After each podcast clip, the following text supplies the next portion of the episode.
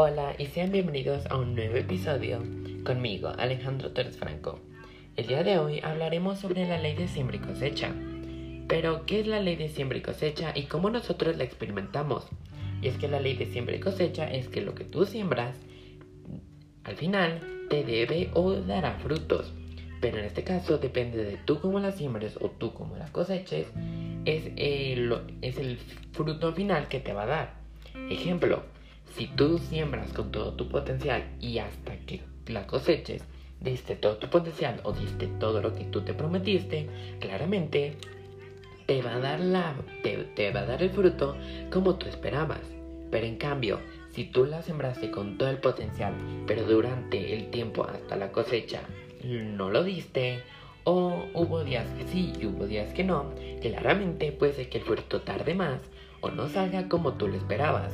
Y esto es prácticamente normal, ya, ya que yo siempre he aprendido, y esto es gracias a mis padres, que lo que tú siembres es como te dará la cosecha. Lógicamente, si siembras con el potencial que tú quieres que, que salga con lo que cosechas, claramente tienes que dar todo lo de ti durante todo este proceso.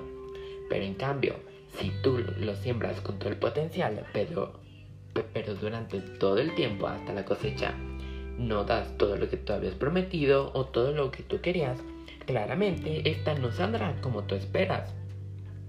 Y esto tú lo puedes poner con mucha gente, ya que se ve que si tú haces tu trabajo muy bien, puede ser que te paguen tu salario y en cambio puede ser que te den bonos. Estos bonos son prácticamente una cosecha o una cosecha extra. Que esto significa que como tú lo hiciste muy bien, te voy a recompensar tu gran trabajo que hiciste durante todo este tiempo. Pero en cambio, si tú no hiciste tu gran trabajo, solo te quedarás con tu salario y puede ser que hiciste un muy feo trabajo, podemos llegar hasta el despido. Y esto sucede hasta eso bastante. Por otro cambio, en la escuela es casi el mismo tema. Si, si tú siembras todo tu potencial para que saques grandes calificaciones en tu examen, y lo mantuviste durante todo ese tiempo, puede ser que en tus exámenes saques una calificación alta o la calificación que tú te propones. Pero en cambio, si siembras con potencial diciendo voy a estudiar, voy a hacerlo todo, sí lo voy a lograr, pero en cambio nunca hiciste esto por ir a, a, fiestas, actividades, jugar un juego o pasarte en las redes sociales o incluso tuviste mucha flojera de hacerlo, puede ser que no tengas la misma calificación que tú mismo te prometiste. Y esto también pasa bastante. Inclusive me ha pasado algunas veces. Yo siembro que yo siembro mi potencial queriendo sacar 10 en mis exámenes.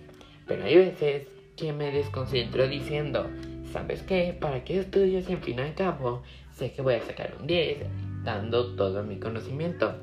Pero en cambio puedo sacar pésimas calificaciones por no sembrar el potencial. Y claro, puede ser que saque un 9, pero no saqué tal vez un 10 por el tema de que no di todo mi potencial y todo lo que yo quería. Y eso es bastante normal. Ahora, ¿qué es otra de las cosas que aprendí en la ley de siembra y cosecha? Que es que a veces cuesta la siembra y la cosecha. Mi papá nunca creció, pero te voy a explicar por qué mi papá nunca creció. Y es que mi papá nunca creció porque casi no la mantuve regada. Aunque sí la mantuve regada, eh, hablé con varios jardineros y me dijeron que las papas eran muy difíciles de crecer si no las dabas un tratamiento especial. Y lo mismo pasa con esto, yo nunca les di un tratamiento especial, pero yo sí sembré en mí que iba a dar todo mi potencial para que esa papa creciera. Pero en cambio esa papa nunca creció y siempre se mantuvo igual. Pero ahora, ¿qué pasó? Hice otra papa y esa papa, aunque le di todo mi amor, no creció.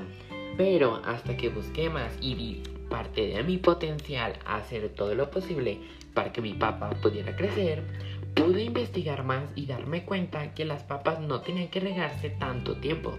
Y es que yo las regaba tres veces al día. Y me decían que con una o dos regadas al día una en la mañana y una ya noche noche era suficiente, mientras que yo la regaba cada al menos dos horas o tres horas. Y es por esto que me di cuenta que estaba ahogando a la papa. Y es por esto que mi cosecha no fue espectacular. porque aunque yo de mi potencial, no di otra parte de mi potencial investigar bien, ya que yo pensaba que con tan solo regarlas iban a estar bien. Y eso fue lo que pasó. Ahora, en cambio, espero que te haya gustado este pequeñito podcast donde te hablo de la ley de la siembra y la cosecha. Recuerda seguirme en Spotify y mantente al tanto de mis próximos podcasts. Así que esto es todo por mí, yo soy Alejandro Torres Franco y espero que te haya gustado este podcast. Dime en los dime, dime en alguna parte qué nombre quieres que se llame este podcast. Nos vemos en el siguiente. Adiós.